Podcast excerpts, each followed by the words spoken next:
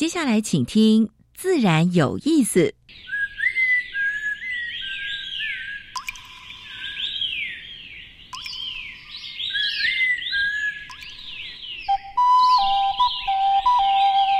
大自然是最能启发人心、最迷人的教室。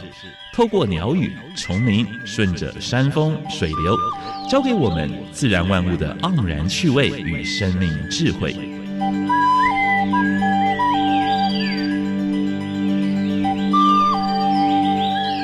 走过来，走过来，仔细听，仔细听，自然有意思。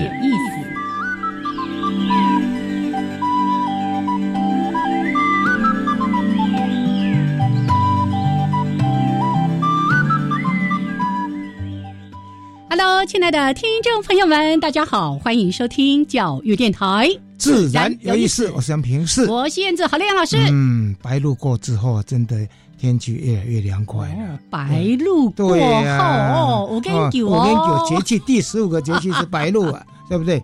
二十四个里面已经走到第十五个。所以现在日夜温差真的比较明显了，尤其是早晚的时候哈，呃，凉啊。晚上有时候本本来是吹电风扇，暗时都要去关，啊不会关掉。薄被子要放在身边哈。好，这个天凉好个秋，越来越进入舒爽的天气了。其实只要不下雨。哎，最近的天气是算不错了啊！嗯哼，啊不下雨，下雨才好啊！下雨才好哇！哎，大地需要滋润。喏，你看那个暴雨，你看在嘉义，在什么地方那吓死人了啊！我们期待当然是风调雨顺雨，对对。好，希望大家呢一切健康平安，也欢迎所有的朋友们在每个礼拜二上午的十一点五分到十二点加入我们的自然有意思节目的一开始两个小单元。第一个单元是自然大小事，跟大家分享过去个礼拜全世界、全台湾发生过比较重要的农业、生态还有环保的事啊。看看今天好消息多 还是坏消息多？都有都有，好坏都有哈。呃，台湾 special，嗯，就要跟那个爬行动物协会的理事长。来谈一下蛇来蛇去的爬行动物。哦，今天这只很特别，是蛇吗？超可爱的，蛇吗？不是。还有在介绍蜥蜴，介绍那么久，那么期待蛇哦。好了，我们这个后续会请崇伟赶快再把蛇拉出来。OK，好，那今天的主题时间，哎，我们来宾是远道而来啊，对，从台中科博馆来的哦，是，他是古生物专家，这次那才才知道说。我们台湾少数的古象专家之一，真的，哎，还有台湾的古生物专家，嗯哼，哎，张君祥就是哎科博馆的研研究员兼研发长，是。对。科学发展传播中心。哎，说到这个传播中心呢，我们今天这个来宾我都很想叫叫一阿炮啊，科博这辉共有一个 podcast，对他有一个 podcast，大家有空的话可以去听听看，哎。小蛋吼，开始咱再来一个刚胸服务的时间，和咱的阿婆啊，科佛做会讲的 主持人哦，讲台语哦，有够厉害哦，用科学讲台语就是无简单啊呢。用台语讲科学真正就困难的啦，平常有他的讲不练凳啊，哈，好，来，我们等一下再来跟大家好好的邀请我们的张军祥博士、张研发长跟大家来分享。那老师就先之宾，对不对？待会儿先加入第一个小单元，自然大小事。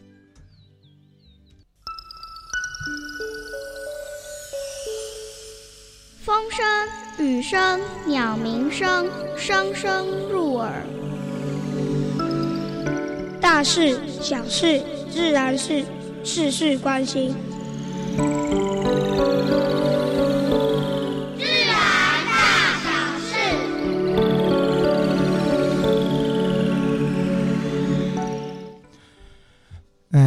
第一个消息，刚才燕子问说，好消息、啊坏消息是坏消息。这个画面我不敢看对对。香山湿地最近发生了一一个浪荡犬哈，它攻击水鸟，嘴巴里面，呃，只是留下两根鸟脚在外面啊，所以真的是蛮可怕的了哈。是在香山湿地的金城湖，因为它是水位下来，对不对？所以呢，很多水鸟都很容易。在那野边栖息，对对栖息嗯，然后呢，这个野狗都在那边攻击啊，是。所以这个部分的话呢，坦白说，野保动保的人也去思考一下了啊，因为不可能和谐的。香山湿地是我们非常重要的一个湿地是一个保护区，对对对对嗯，所以这个部分呢，不想呃不想再看到第二个这种画面啊、哦。好，阿里棒我们已经介绍过很多次了嗯。啊、这一次呃，包括哦有一群好可爱的人的朋友呢，在趁着那个那个蛙类还没有繁殖的季节之前，帮忙清下。清一下那个湿地，湿地是需要管理啊。嗯湿地如果草长太长太长啦，或者是说里面的淤泥太多了，都要稍微稍微清一下啊。外来种入侵呢，也要稍微清除一下。哎，谢谢我们的哎荒野的这些志工哈、哦，还有不止啦，还有其他的志工。不过你看每一个志工那个笑容，嗯，这个要都看久一点。刚刚那一张赶快跳过去。还有会 APEC 的研究会议哈，就谈蓝碳，就是谈哎海里面这些藻类的固碳哈，呃海洋碳汇已经有一个好消息，就是已经达成二零三零年的目标了啊，就是不足的达成这些嘛，真奇怪哎，因为台湾四面环海嘛，那这对不对？样搞啦，那这样搞。要更努力了，好不好？哎，这里二十块，哎，好消息啊！黑熊呢，最近在我们的部落地区、山区部落发生过蛮多的问题。哎，伊嘛，啊安手来手去呢，他说，哎，陷阱太多了，嗯对不对？一下子就猪掉啦，对啊，对啊。不过呢，这些部落，包括雾台啊、大武部落，他们也加，呃，也加入这保护的行列，也设立一些巡逻队了啊。如果万一有呃入陷阱的或者接近的，会把它稍微做驱离或者保护工作。哎，啊不要给我过来。好，麦寮的浊水溪口啊，那一片那个红树林啊，就是长得相当快，而且呢太茂密了。太茂密的话呢，就那泥滩地就变少了。嗯结果呢，造成台湾特有的呢汉招潮蟹的基地就越来越小。嗯哼，所以他们打算在那边稍微慢慢慢慢清。也谢谢荒野，还有呢，包括特生，哎包括呃云林县云林县政府啦哈，还有包括当地的一些企业有一些赞助啊、耶。来做一些这些呃红树林的疏华，是。因为红树也不也不能乱砍，嗯也必须要专家啊，包括中兴大学一些专家，他们会知道说，哎，哎。哪个地方是现在做前些年还在富裕嘞。是啊哦。是啊，可是即使在台北的淡水河也是同样也有这样的状况问题，同样状况嗯，所以在社子岛那边可能有淹水的，他们也在做一些清理工作啊。好，孟加拉面面临史上最严峻的登革热的疫情，台湾也是一样哦。嗯哎，台南现在哎病例蛮多的哦台南、台南、高雄的病例蛮多的，台北也有病例了哦。嗯哼啊所以孟加拉这次呢，已经酿酿成六百五十人的死亡。哎，这个登革热是会会会死会人致死的。对，所以大家还是要注意啊。好，科学家最近在加州的深海发现一个章章鱼花园，哦，可爱、非常可爱，因为那是海底温泉。嗯嗯啊，那在这些呃，哎，真的是差不多棒球大的这个这个这个叫做珍珠章鱼，一只只啊，是真的蛮漂亮的，真的像啊一朵一朵的花耶，对对。好美哦，形成三百三十三公顷左右的章鱼花园啊！我想这边应该有蛮多的猎物了啊，他们才这个三百三十三公顷，很很大耶，大安森林在二十六公顷而已，二二十六个乘以乘以多少？哦乘十几倍啊，是对不对？好，最后这个讯息，哎，包括我们上上次我们在担忧的哈，可爱的浣熊变得不可爱了，我们上次不是在在在在泰鲁格国家的学霸，嗯。还泰鲁格哦有有有有。照到说有人去放啊，是那浣熊入侵欧盟，而且在比利时已经造成泛滥，有五万只，到处的到处的花园去翻江倒柜，嗯哼，还有呢会去吃农作物，也会去吃水果之类的，所以造成一些农民也蛮大的困扰。嗯哼，所以像这种外来种，也不是只有呃台湾困扰啊，其他世界呃其他的地方一样发生同样的问题。好，这是今天跟大家呃分享的自然大小事。燕子等下要跟大家分享《台湾 special》。哎，待会儿呢，我们一起来听听看今天的主角是谁。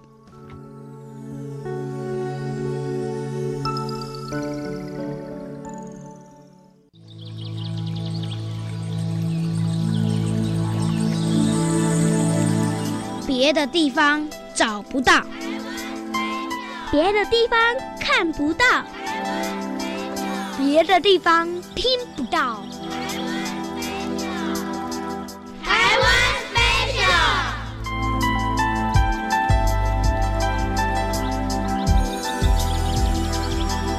欢迎朋友们加入台湾 Special 这个小单元，我是燕子，好来为大家介绍一系列台湾爬行动物。来跟我们分享的是台湾爬行类动物保育协会理事长尤崇伟。Hello，崇伟好，燕子姐好，大家好。是今天要到哪里去看谁呢？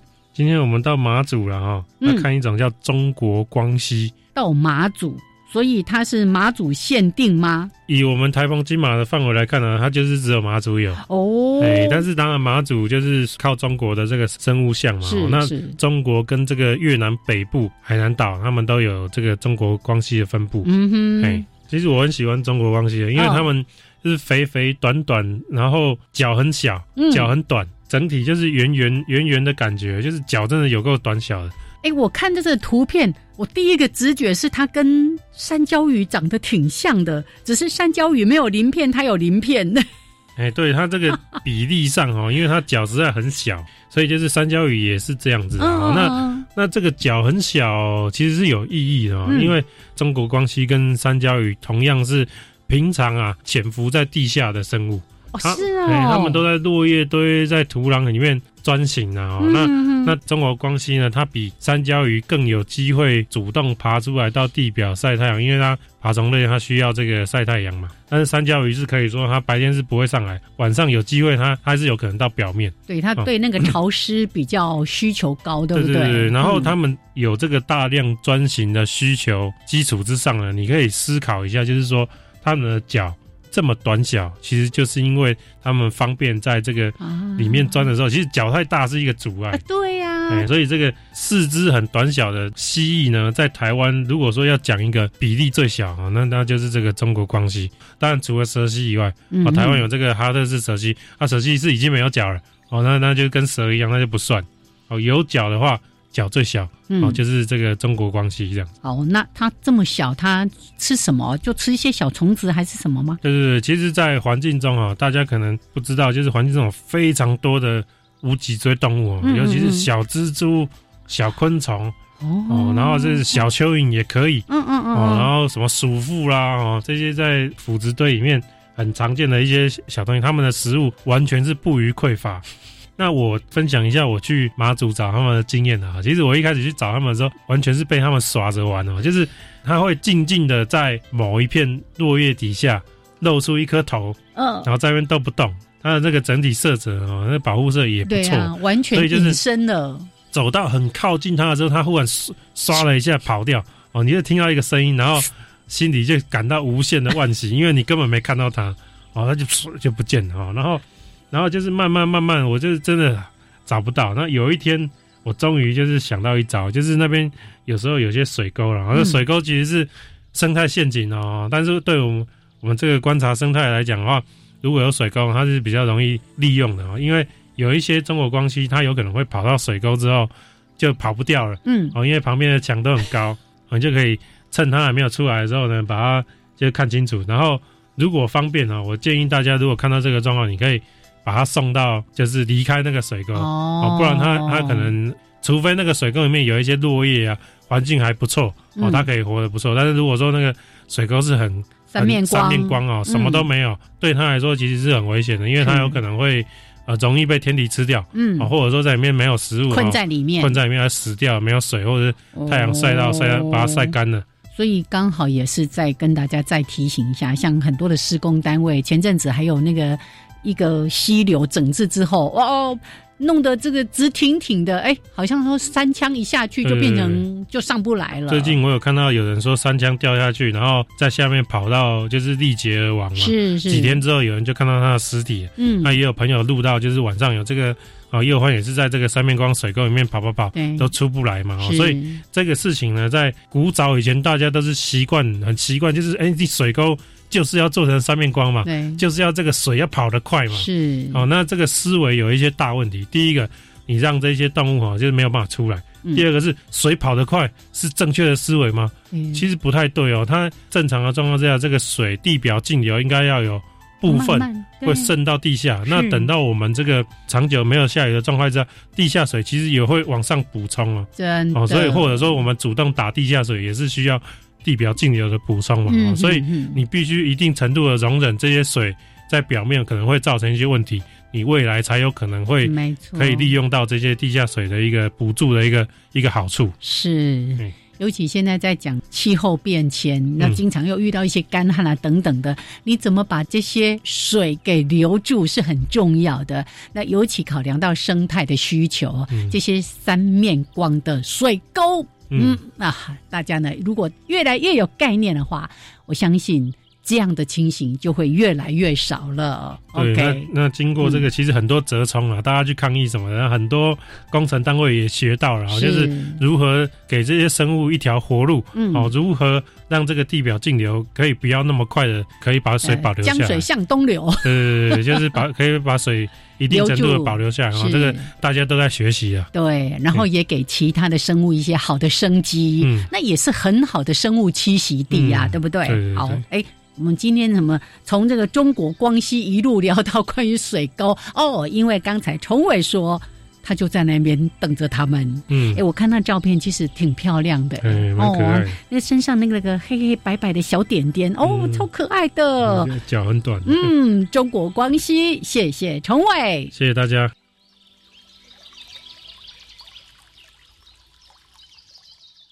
好，现在时间是上午的十一点二十一分，欢迎朋友们继续加入教育电台，自然有意思，我想平视。我是燕子，现在跟我们对谈的是科博馆的研发长，也是研究员。那这一次，呃，策展了一个呃古生物的在海之滨，嗯，张君祥张博士，何宇严科长好，啊，主持人呃杨教授还有燕子妹妹，哎哎，阿碰啊啦，阿碰你那里来啦？是是是，很荣幸哈，很荣幸有机会能够到自然是有意思现场。是是是。哦，今天呢，我们要特别跟大家一起来分享，刚刚杨老师也特别介绍了在海之滨哦古生物的这个呃特展，为什么会取这个名字？啊哎，这个应该有它的缘由吧。小等你啦，我讲要做一个工商服务的时间，你拢袂记咧，袂记咧。科博这会讲啦哎，，谢谢谢谢哈，非常谢谢哎拍个 podcast，对不对？啊，谢谢哈，谢谢燕子妹妹哈，那让我有这个机会科博这回共哈，那这是我在科博馆啊，我的一个 podcast 啊，它是用台语。哦，用台语讲科学，用台语介绍博物馆，我够搞诶。台语和大家来分享哦，咱一寡自然科学的代志嗯哦，啊，这欢迎大家收听咱。来加语音啦，讲出这件标准的代语出来，你看。哎，不敢当，不敢欢迎收听，课语叫反养死堂。啊！你怎么这么厉害？哦，这个节目其实已经做了十十几集了，对不对，对？已经是第两个季了，哦哈第二季第二季了第一季哦啊，今嘛第二季第二季，嘿。啊，拢会讲一寡甲咱国立大诶科学博物馆有关的呢，还是甲自然科学拢有关的，都会使讲。相关啦，没有关啦。啊，。相关哦。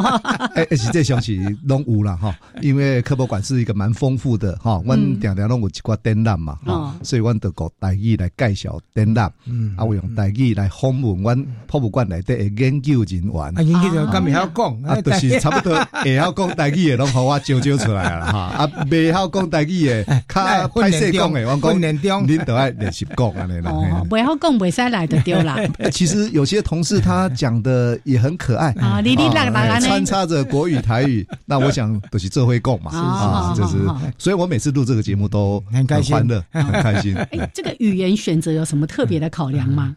啊。其实我想就是最主要的就是说。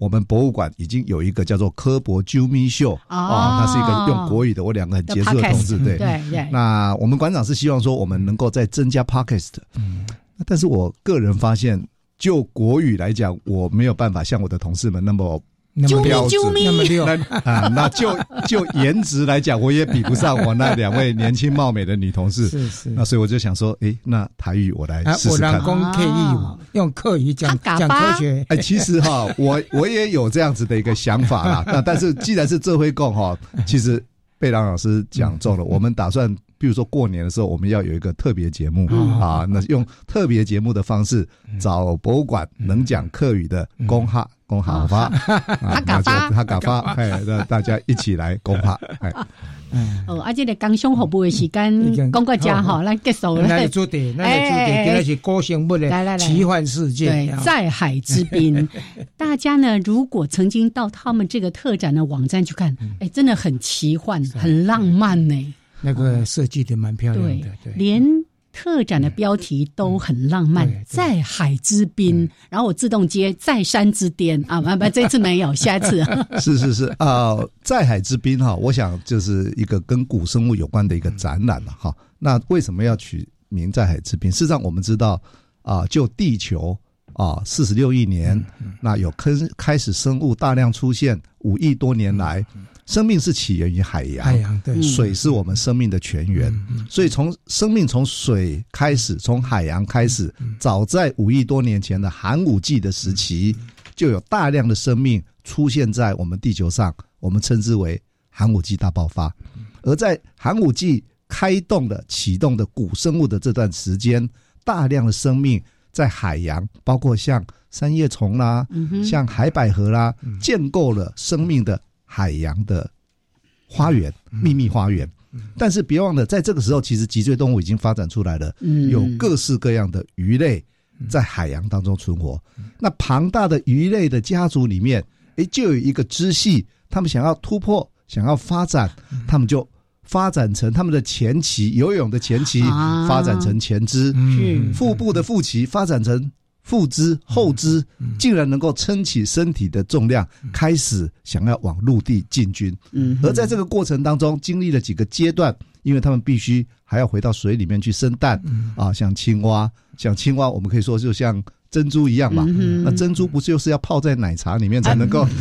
然后被吸走。是，所以这些青蛙蛋它就对，形容的很好，必须回到水里面去下蛋，那生出来经过的蝌蚪，再经过一个变态，嗯那之后跑到陆地上，那要突破对水的一个依赖。依赖啊，就发展成羊膜卵。嗯啊，这个蛋都被羊膜给包围包，包在羊膜里面的水叫羊水嗯，这个特征，这个现况一直发展到现在。嗯我们小时候不是都在妈妈的肚子里面的羊膜里面的羊水度过？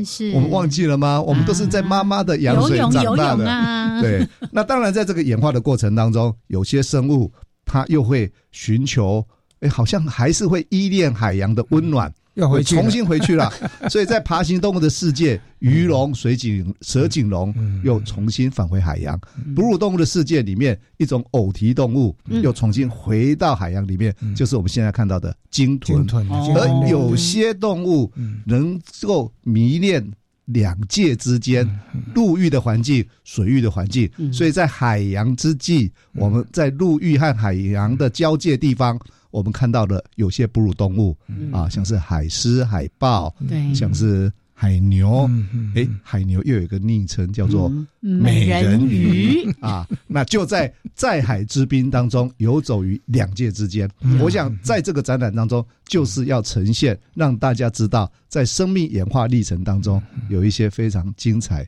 美丽的故事，而都是从博物馆的历年来收藏的这些标本、这些化石啊，我们用一种舞台的方式，用一种设计的精致的方式，嗯。呈现在大朋友小朋友眼前。哦，博物馆的展示都是有特殊的策展人哈、那还有一些艺术家会有时候也会参与，所以是蛮漂亮的嗯啊、是。哼，这一次的展览很有美感、哦。这个副标题说“古生物的奇幻世界”，你去到展场、啊，现在可能还没有办法立刻赶到国立自然科学博物馆，打开网先站。上网去看一下，哦，就真的非常有奇幻的感觉，像是那个海底的星光一样，嗯好美哦！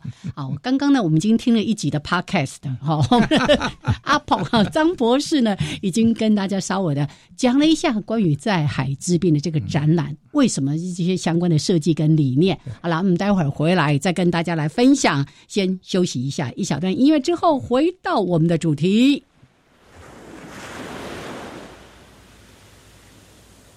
Thank you.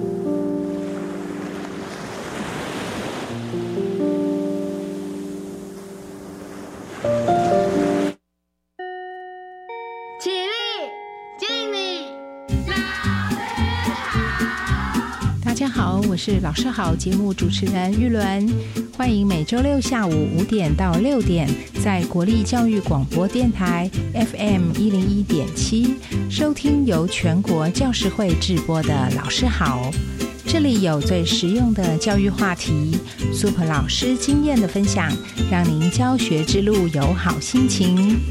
我喜欢登山健行，不只是锻炼体能，同时还能享受台湾山林的美丽。教育部体育署将农历九月九号前一个周末定为全国登山日，有多样化的线上活动哦。哦，线上活动，上传活动记录就有机会得到专属好礼，不论是朋友、师生或亲子，都可以一起组队爬山。赶快上网搜寻一百一十二年全国登山日系列活动。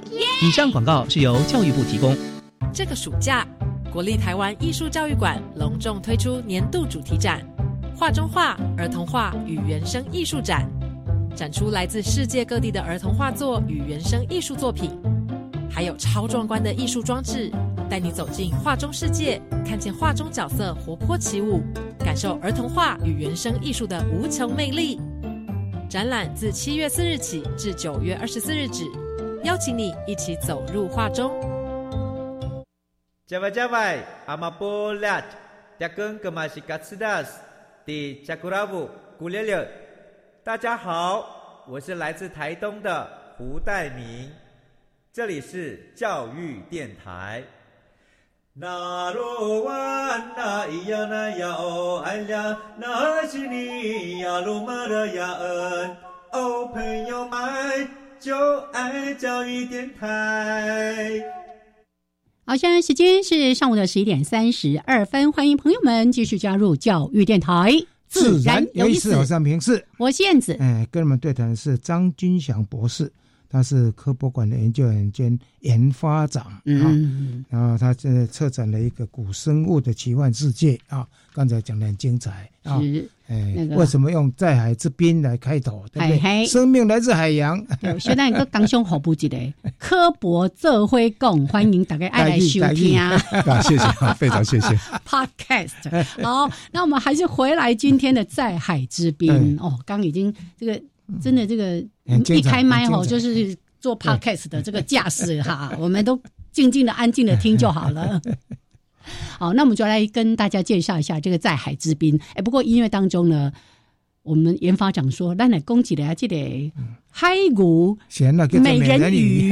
哎，告 诉啊，是我想在哺乳动物的世界当中哈，这个刚刚有讲说，动物就是从海洋到陆地，嗯，那当然在这从海洋到陆地的过程当中哈，那其实很多的特征都还保留。它最接近的祖先的特征，嗯啊，举个例子来讲，大家所熟知的鱼龙和蛇颈龙哦，虽然它已经是灭绝，大家没有看过，嗯，但是从它的尾巴的构造，你会知道说，它游泳的方式，它的尾鳍，它是左右摆动，嗯，因为它距离它最接近的祖先，啊，是像蜥蜴，像鳄鱼，是。蜥蜴、鳄鱼在走路的时候。就是匍匐前进啊，它的前置后置是左右摆动，哎，嗨呢嗨呢。那我们来看看鲸豚，鲸豚在游泳的时候的摆动，它的尾鳍是上下摆动的，因为它最接近它的祖先是哺乳动物。各位，你们观察你们家的猫和狗走路的时候，它是上下摆动，它不会左右扭屁股吗？啊，我想听众朋友里面一定有很多的 听众朋友里面一定有很多游泳高手。那请问你在游泳的时候，你身体的摆动，你是上下呢，还是你能够左右扭屁股？可以可以追你的祖先。还有，如果你是左右扭屁股的话，哦，那你这个演化可能跟爬行动物比较接近。左右就变哥吉拉了。是是是是啊，所以这个其实这就是我们日常可以接触到的一些演化的实证哈。嗯，那这一群。哺乳动物重新下海，我们知道像鲸豚之类的，它已经完全回到水域的环境。嗯嗯。但是它生出来的小 baby，它还是直接胎生的啊。嗯它的小 baby 还是要吃奶啊，还是它身上还是有毛发啊，只是毛发并不多。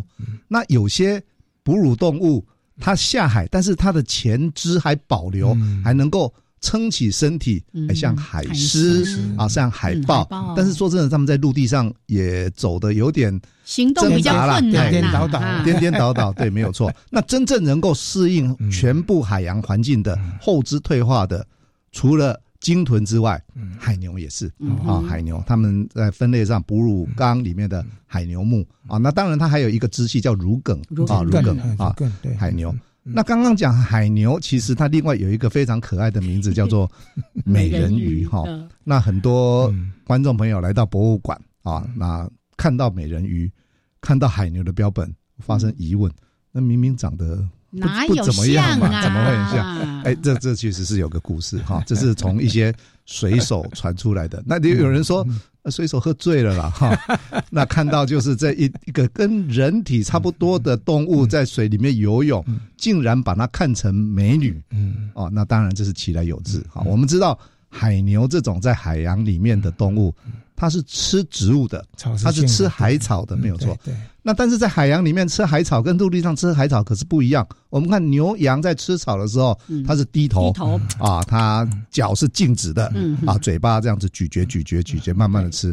但是在海洋的环境里面，你是不能停下来的。哦停下来可能更费力海。水海水在流动，所以你一般一口咬着海草之后，你还是得不断的游泳。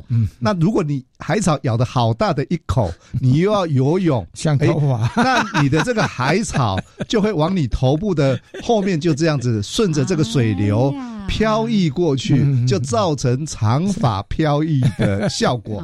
那么这些喝醉的水手们 看到长发飘逸，一看，哎呀，怎么会有这么漂亮的美女在那边游泳？啊，所以这个有关于美女的传说就这样子传开来还有了。他如果爬到陆地上的时候，没有讲一下，说是在岩石上面 出现的时候，呀，这样就站立着，对对？是也是，他也是可以短暂上岸哈，然后在岩石当中啊稍微稍坐哈，婀娜多姿，长发飘逸。哎，你看这个多有画面啊！这个我就想到，不好意思啊，我就想到我自己当时服兵役的时候啊，只要放假日啊，来到。火车站啊，在台州火车站，飘飘吗？哎呦，就会看到全部都是美女，全部都是美女，全部都是美女，也 也是啊，也是。也是的，也是也是。这个很想要放一首歌，叫做 《前面的女孩看过来》。是。好，所以这个也是大家到科博馆的这一次的展览当中可以看到。哎，这个故事里面有说吗？有有有，我我想这个我们会有现场的解说啊，那我们也会有故事。那我们这个也有解说，哎，对对，也会解说。但我们会我们会会问观众嘛，说你你看你哪哪里美啊？你怎么会觉得她是美人美人鱼呢？来 cosplay 一下。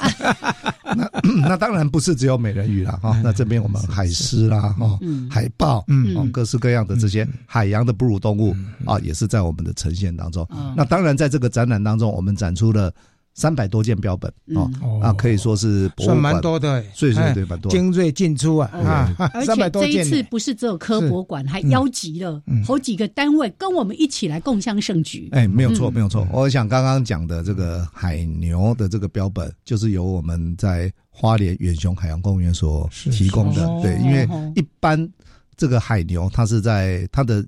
分布的栖息地是在非洲，哦，在非洲的西部。那那个是早期啊，远雄海洋他们为了保育教育的一个功能，他们引进来的啊。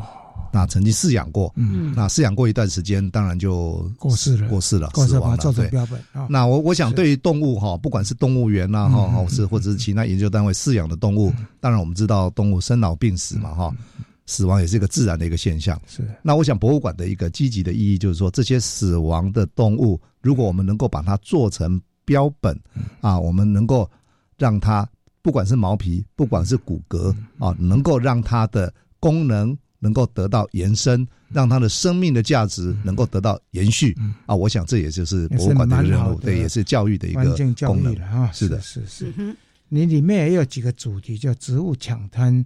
重启云涌啊，是这个是也是谈谈藻类，谈一些它怎么上岸的，是不是？是的啊，我想动物的上岸哈，那我想也是在陆地上开疆辟地，但是别忘了在环境上面的一个重要性，嗯，植物也上岸了，藻类也上岸了，是。昆虫也上岸了，所以就在海之滨，在陆地的环境当中。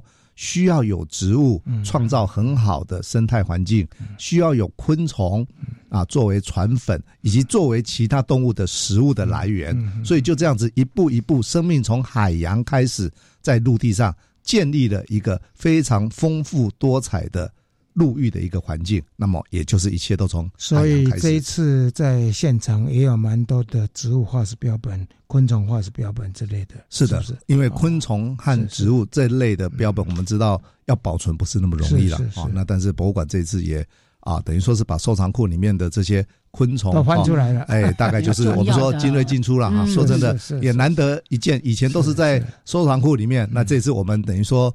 呃收藏库已经被掏空了啦，啊，已经被 掏空，但但是就是在现场部分在经常在在现场在展场啊，所以是大朋友小朋友，你们来，你们说哎来看博物馆的精华，哎就在这个在海之滨的特展里面，对太棒了！那个掏空一定是不可能，因为呢，今天一来我们就先问过的，这个科博馆到底有多少的这个收藏，超过一百六十万件一百六十万件收藏，对，那跟故宫一样，要分好几年这样子轮流。没有错，一定要不同的一个策展人去哦策划什么主哦题，才能够这一次的话，你看所有的猎群几乎都在都在在海之滨这个展览里面。呃，我所谓的掏空应该就是古生物部分、化石这部分，那那真的是 那其他标本还很多啦。对对是，是是，好，这个。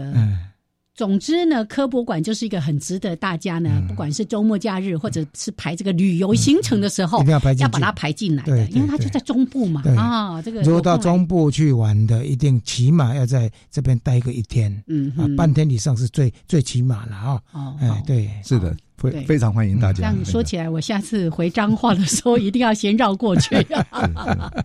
哦，那我们还是整体让大家了解一下这一次的展览。我们看到有展示单元就有八大区块，是哦，跟大家简单的说一下。嗯，刚刚才谈过了，已经有好几个了嘛。对对对再来是古海洋花园嗯啊对，还有什么头足峥嵘啦、群里游舞啦，还有军备竞赛，哎，这个蛮特别的哦。嗯还有一个奇幻奇奇梦幻想，是的啊，这些都是我们的这个展示的主题哈。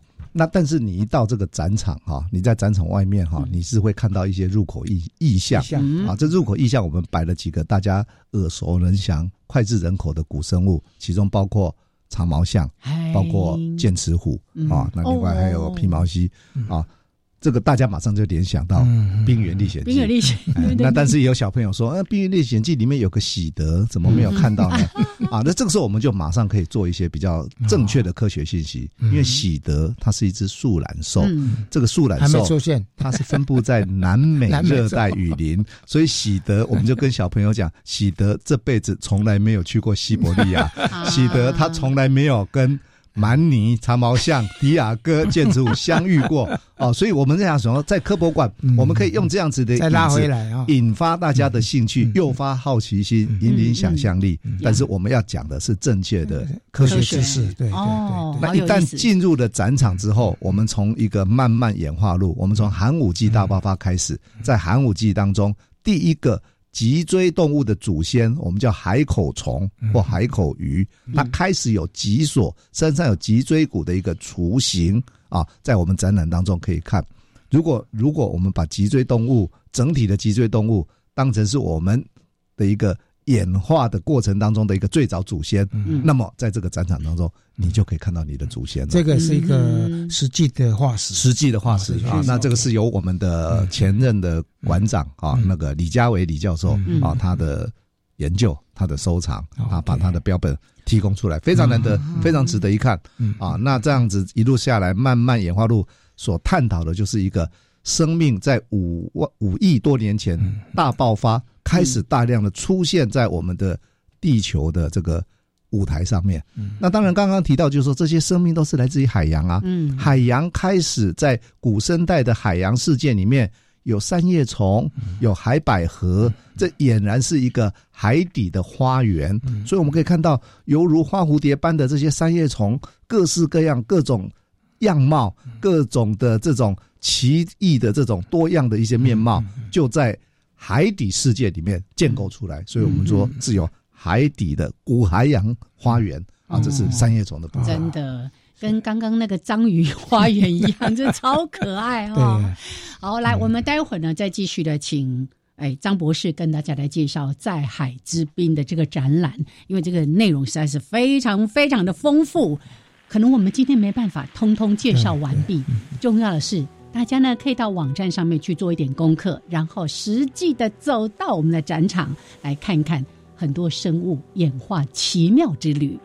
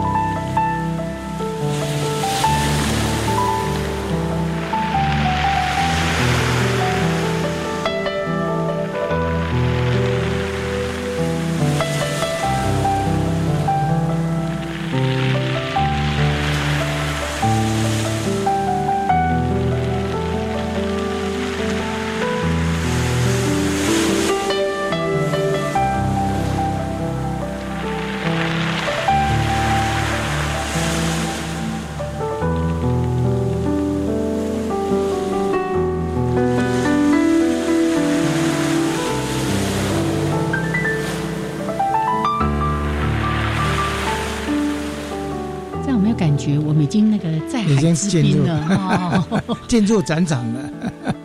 好，今天呢，在我们自然有意思节目当中，专题时间为大家分享的是在海之滨。好。古生物奇幻世界的这个特展，那特别为大家邀请到这个特展的策展人，也是我们国立自然科学博物馆科学发展传播中心的研究员及研发长张张军祥，我都说他阿婆啊，好，来到节目当中。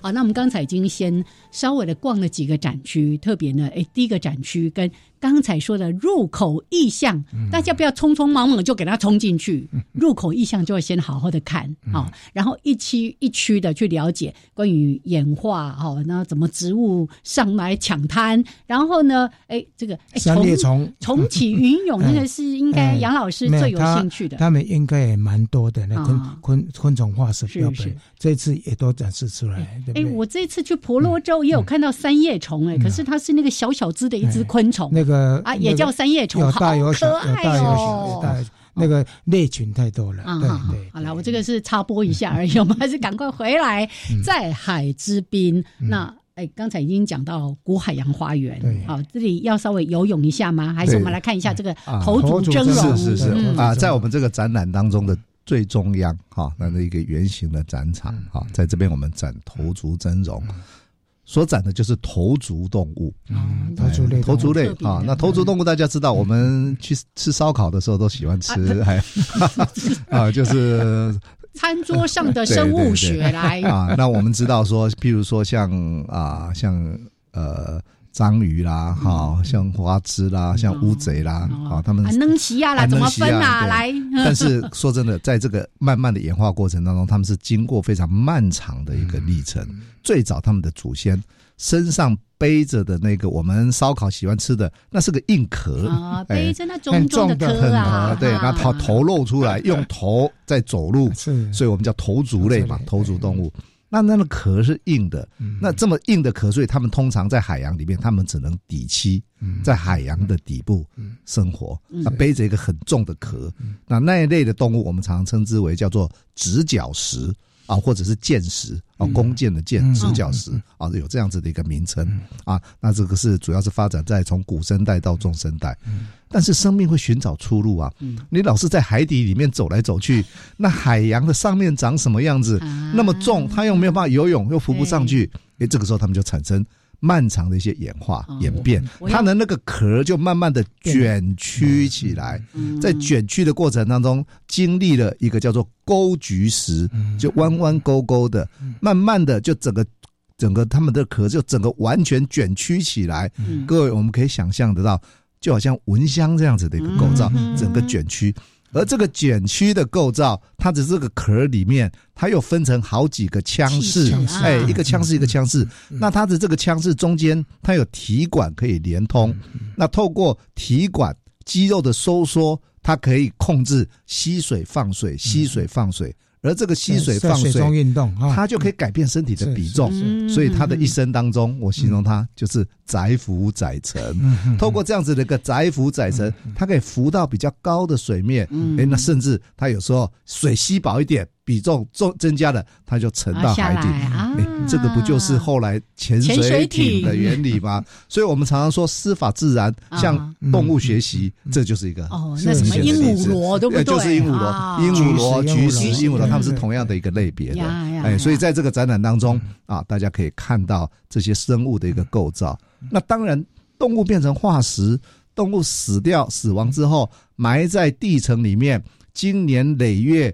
周遭的这些泥沙啦，或者是岩石的成分渗透到骨头里面，会产生化学变化，会产生玛瑙化，所以很多的化石的颜色就会漂亮、七彩缤纷，就变成像个艺术品一样。所以你在现场你可以看到黄铁矿化的菊石，你可以看到彩斑菊石，这每个都几乎都是艺术品的方式在呈现。我来分享一下，因为收藏界的哈，尤其在古生的拍卖里面。菊石跟鹦鹉螺一向都是哎非常吸引人的，是。因为它太漂亮了。哎，我有一块菊石，哎，好小一颗哦，这么小一一般如果说像出国去，有的朋友他带回来，他有时候会带着他到参观博物馆，有时候会买这种礼物，是就送给你，对。这这很好，但是啊，对，这很好的一个收藏。那我想经过今天这样大家的交流讨论，你会知道，你手上的那个菊石，你手上那个鹦鹉螺，竟然是跟你晚上吃烧烤 的那个，是同一个家族、同一个亲戚啊。那那我想，就是说，有时候是古生物也蛮蛮蛮给大家带来乐趣的。啊，对对对，吃烧烤的时候注意一下空气要流通哈。好，所以这是在头足峥嵘的这一区。那其实后面。还有像是呃这个群鱼，可能是大家比较熟悉的。对对对，我想鱼的世界非常的丰富了哈。我想，因为当然在海洋里面的鱼，从古生代，从几亿年来一直到现在，海洋还是有很多的鱼哦，在那边啊互相的这样子生活啊存活。